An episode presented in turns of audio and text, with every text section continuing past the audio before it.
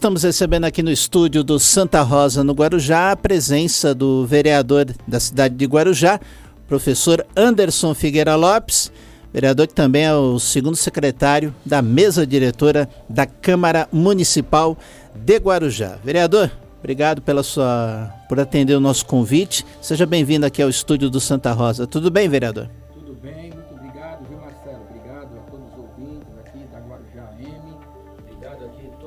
trabalhando aqui no estúdio Santa Rosa. Estou aqui à disposição para tratar de assuntos né, que são importantes aqui do nosso município.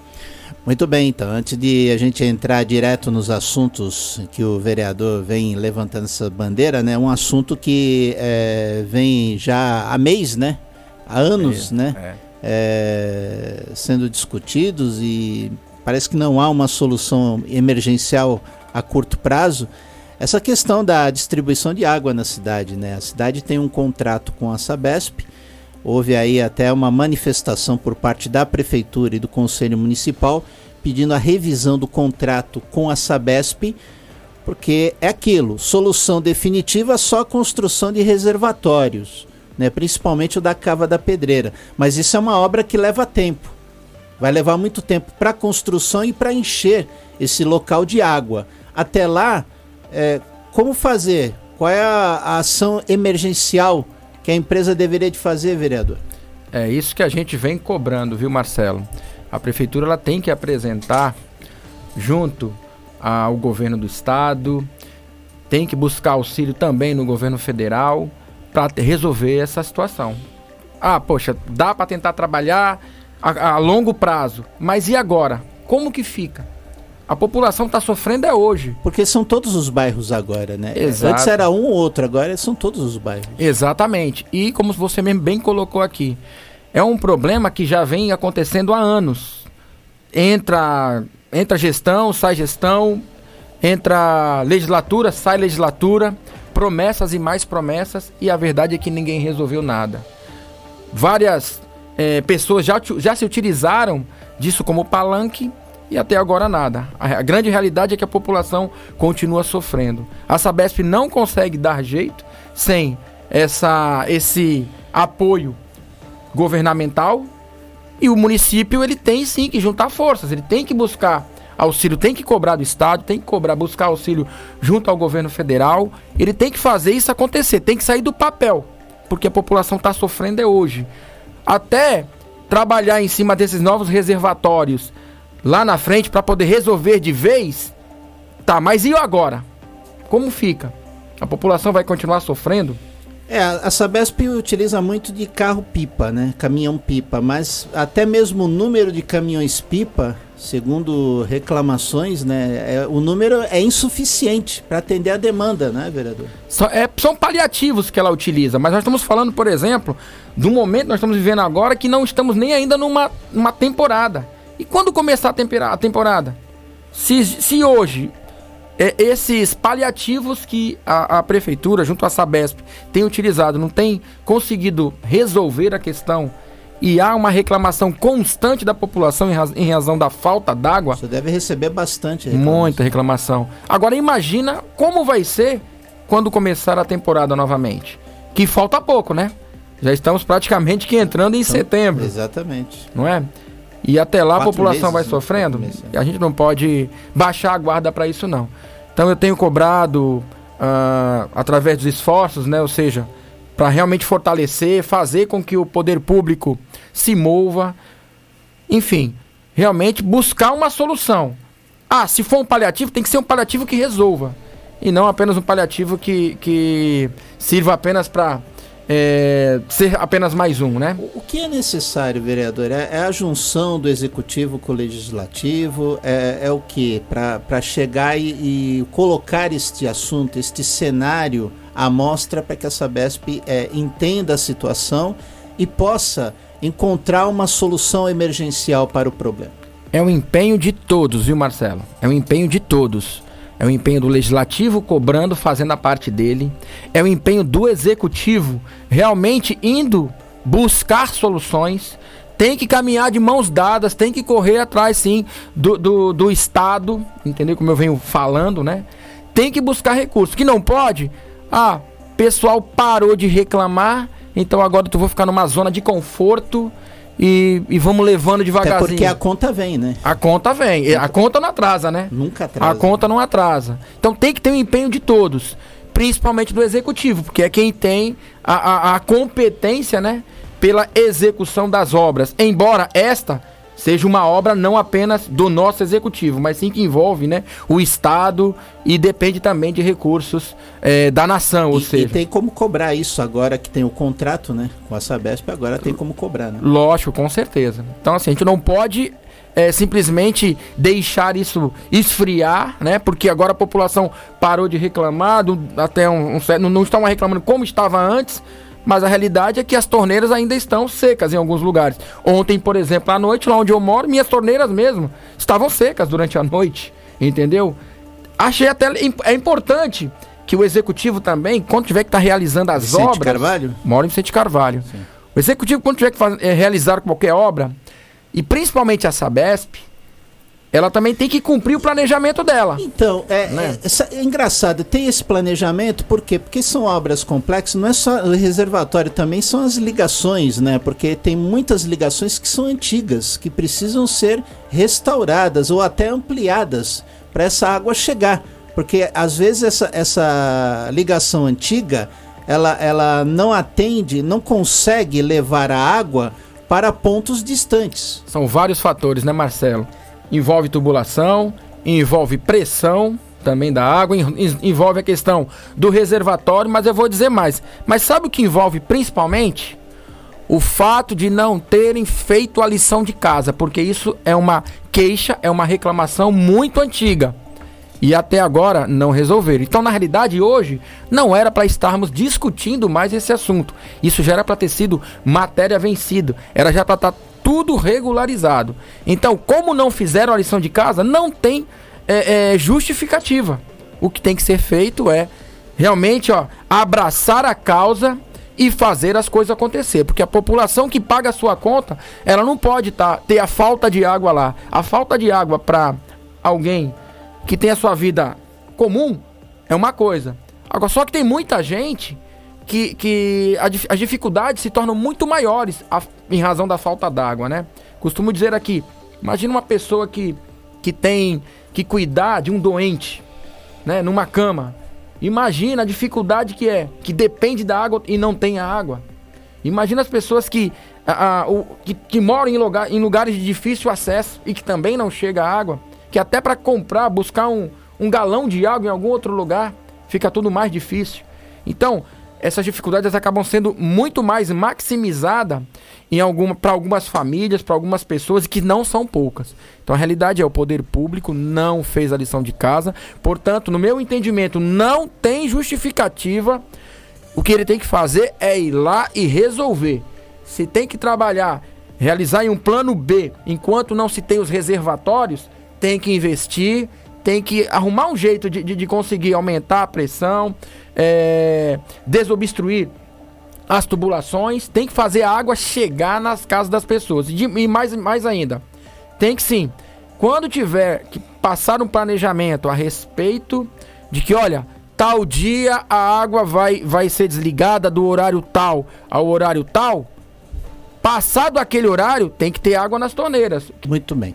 É, estamos recebendo a presença do vereador de Guarujá, ele que é o segundo secretário da mesa diretora da Câmara Municipal, vereador, professor Anderson Figueira Lopes. Falamos no primeiro bloco sobre a Sabesp e um assunto que o vereador vem atuando na Câmara Municipal é a questão envolvendo a defesa civil de Guarujá, inclusive a questão da ampliação da, das equipes da Defesa Civil. É isso, vereador? É isso mesmo, viu, Marcelo? Na realidade, assim, é, como é que hoje está a Defesa Civil? Os agentes eles prestaram um concurso público alguns anos atrás, estão trabalhando lá, só que o efetivo ele está muito pequeno. Ele é pequeno para poder dar conta de uma área, né, como a nossa, ou seja, a nossa região aqui no Guarujá, com uma população com a densidade que temos. Resultado: então há necessidade de se ampliar, sim, o efetivo da Defesa Civil. Até porque, em situações de, de, de catástrofes, em situações de emergência, de emergência né? como já aconteceu diversas vezes aqui na cidade, aí esse, esse profissional ele é bem lembrado. Mas fora esses momentos, eles acabam não sendo relembrados, né? E o efetivo está pequeno. Hoje, inclusive, o que, que a prefeitura tem feito para não deixar tão defasado assim esse efetivo? Ela acaba desviando de funções de outros setores é, funcionários que possam estar complementando lá o cargo da o efetivo da Defesa Civil. Só que não é ideal. Por quê? Porque esse pessoal acaba, acaba, acabam vindo de outras áreas e nem sempre tem a qualificação necessária para poder correr junto com o pessoal da Defesa Civil. E mais ainda, muitas vezes eles acabam estando em cargos de chefia, que vão coordenar as equipes da Defesa Civil. Poxa, se eu fosse um agente, eu vou para uma ocorrência, eu estou sendo chefiado por alguém que de repente não, não, não é da área, né? Então isso pode me, me colocar ali no mínimo numa situação de, de preocupação, né? Então, é importante que seja aumentado o número do efetivo da Defesa Civil. É importante que os agentes consigam realizar cursos profissionalizantes, cursos de qualificação, por exemplo, como operar uma motosserra, cursos básicos na área, por exemplo, primeiros socorros, uh, prevenção e combate a incêndio, enfim, diversas, diversos outros cursos que serão importantes para eles poderem dar continuidade às funções deles no dia a dia, né, Marcelo? Muito bem. Parece que houve um concurso público, né, para atender essa, essa, esse aumento da equipe, né, vereador? Sim, muito bem lembrado. Houve sim um concurso público. Esse concurso ele está em vigor ainda. Se não me falha a memória, ele expira agora no final do ano. Não, não, não lembro exatamente em que data. Então, olha só, se a gente pensar, poxa, há necessidade de se aumentar o efetivo da Defesa Civil. E nós temos um concurso que está em vigor. Temos, inclusive, candidatos que foram aprovados, que estão aguardando a oportunidade de serem convocados. Só que o poder público vem fazendo essa convocação. Começou a fazer essa convocação agora. Só que muito lentamente. Desde que então a gente vem batendo, a gente vem cobrando do poder público, apenas três foram convocados para compor o efetivo. Desses três, apenas um pôde fazer parte do efetivo. Só que o quadro continua defasado.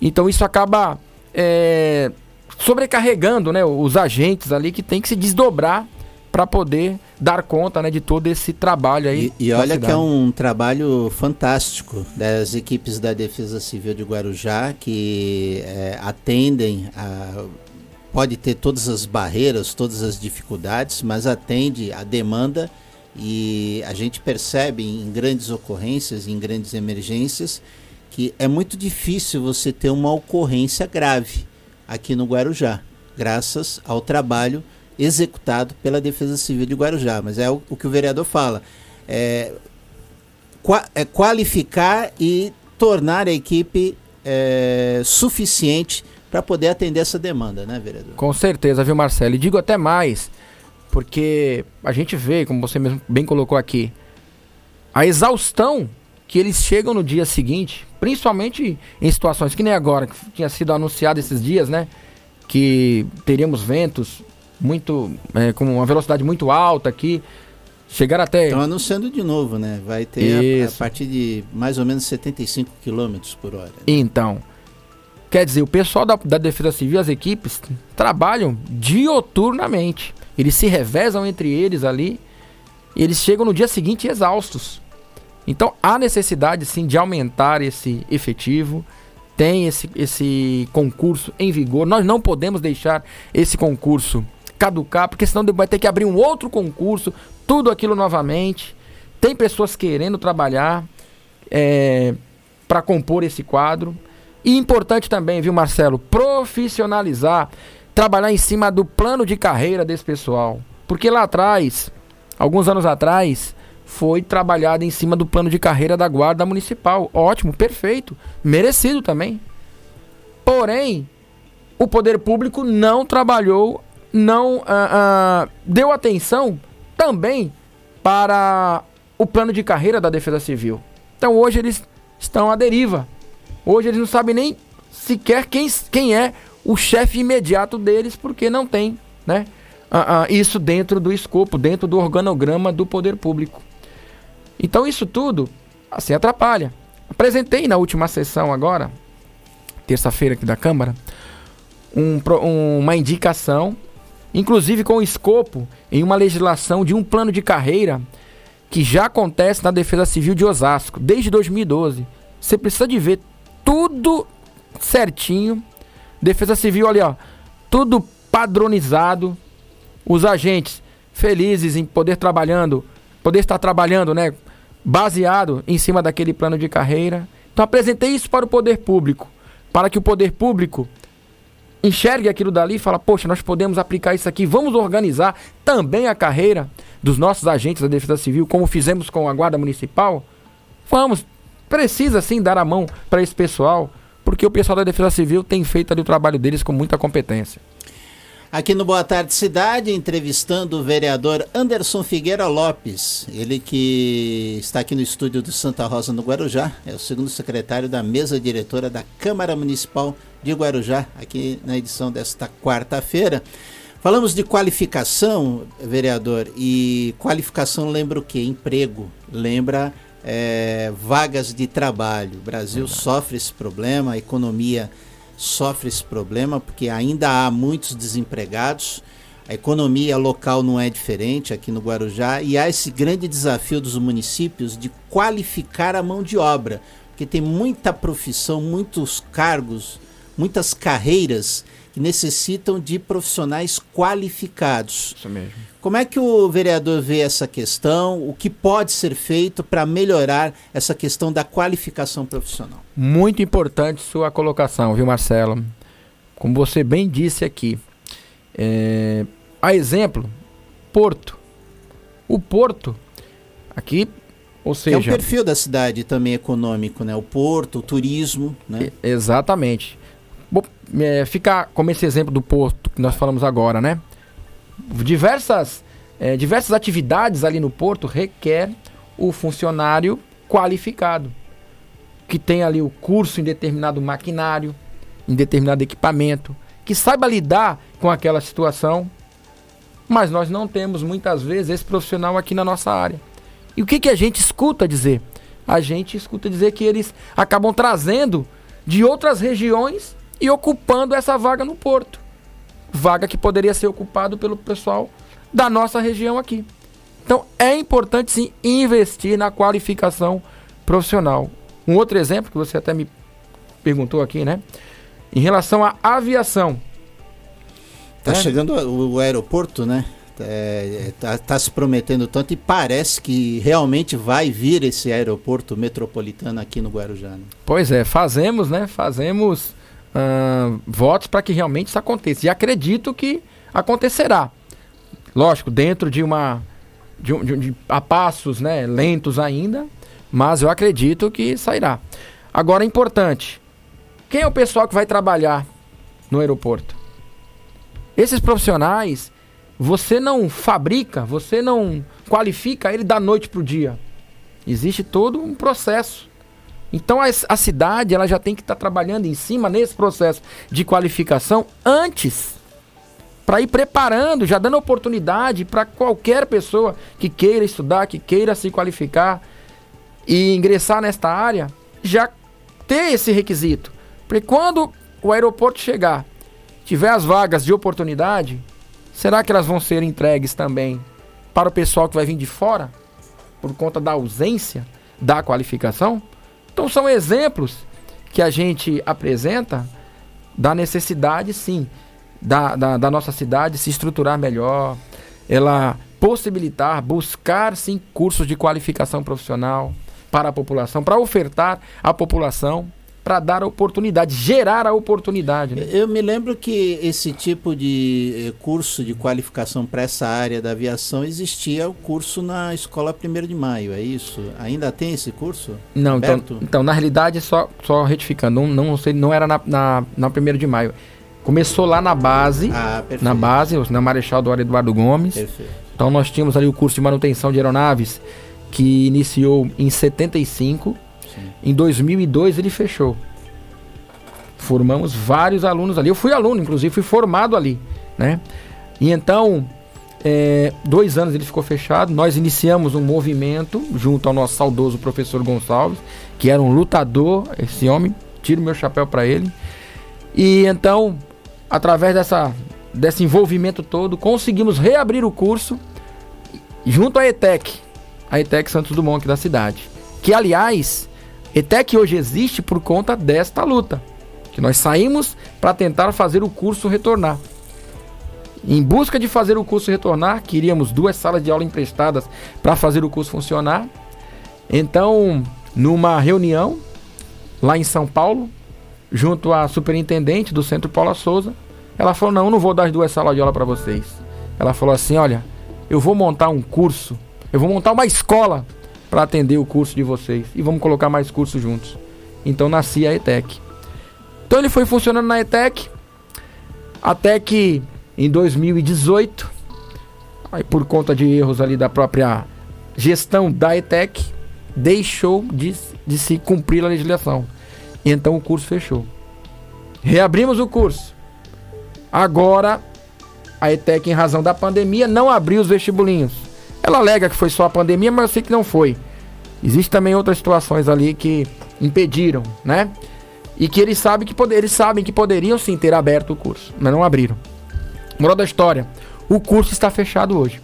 E nós estamos lutando para tentar reabrir o curso novamente. Para poder justamente atender o que o senhor perguntou aqui agora, no início. Oportunidade de qualificação, importância da qualificação do nosso jovem, do jovem que vem de qualquer lugar e que quer realmente estudar, se qualificar para o mercado de trabalho na aviação. Muito bem, e que esses cursos sejam abertos e que seja resolvida essa questão aí da, da ETEC, desse curso em especial, que forma profissionais na área da aviação. Vereador, eu quero agradecer o atendimento ao nosso convite, por estar aqui presente no estúdio do Santa Rosa, aqui no Guarujá. E claro, vou deixar esse espaço final para que o vereador possa reforçar uma ação que está sendo desenvolvida em seu gabinete. Fique à vontade. Opa, mais uma vez eu agradeço aqui, viu, Marcelo? E gostaria de reforçar que ali a gente tem trabalhado bastante, eu, a minha equipe, a minha assessoria, e também com a ajuda né, de todos os ouvintes, de todos aqueles que apresentam as demandas para a gente, nos ajudam para que nós possamos estar é, fiscalizando, apresentando projetos, indicações, cobrando o poder público, né, para que consigamos avançar. Então, assim, tudo isso tem sido gratificante. Eu me sinto é, feliz em poder estar servindo a população, estar fazendo ali o meu melhor através da minha dedicação, né, junto com a minha equipe. Então, acredito que temos é, feito aí o nosso melhor e trazido bons resultados dentro daquilo que, que me compete, dentro daquilo que, que eu consigo, né? E vamos continuar em frente, viu, Marcelo? Vamos continuar em frente, com muita vontade. Agradeço a Deus pela oportunidade sempre, todos os dias, né? E seguimos em frente. Vereador, mais uma vez, muito obrigado e eh, esperamos que seja a primeira de várias entrevistas que a gente venha a ter aqui, vários bate-papos que iremos realizar aqui no estúdio do Santa Rosa. Muito obrigado, vereador. Obrigado, Marcelo. Obrigado a todos os ouvintes também aqui da Pérola FM 104,9. Um forte abraço a todos. Fiquem com Deus.